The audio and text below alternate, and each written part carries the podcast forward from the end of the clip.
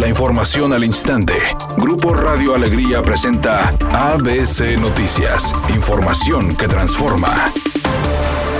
Pese a que el 13 y 15 de diciembre pasado la zona metropolitana de Monterrey registró condiciones extremadamente malas de calidad del aire, el gobierno estatal no emitió alertas ambientales y ante ello el Observatorio del Aire Regio le lanzó un extrañamiento público. La falta de comunicación estatal hacia los habitantes de Nuevo León representa un peligro para la salud humana. Así lo advirtió el organismo, que hasta septiembre pasado era encabezado por el hoy secretario del Medio Ambiente, Alfonso Martínez Muñoz, a quien ahora le realizan el señalamiento.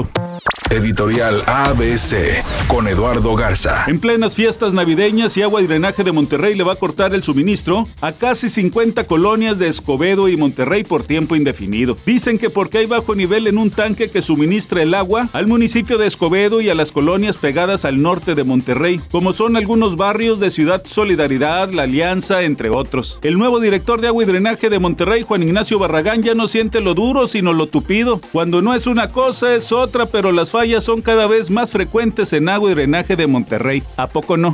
ABC Deportes informa. Los vaqueros de Dallas regresan a los playoffs con el triunfo del equipo de los Titanes de Tennessee sobre los 49 de San Francisco. Los vaqueros de Dallas aseguraron su lugar en los playoffs y bueno, buscarán pelear por llegar al Super Bowl, algo que no consiguen hace más de 26 años y que obviamente está en la afición de los vaqueros haciendo mella y calando, pero bastante hondo.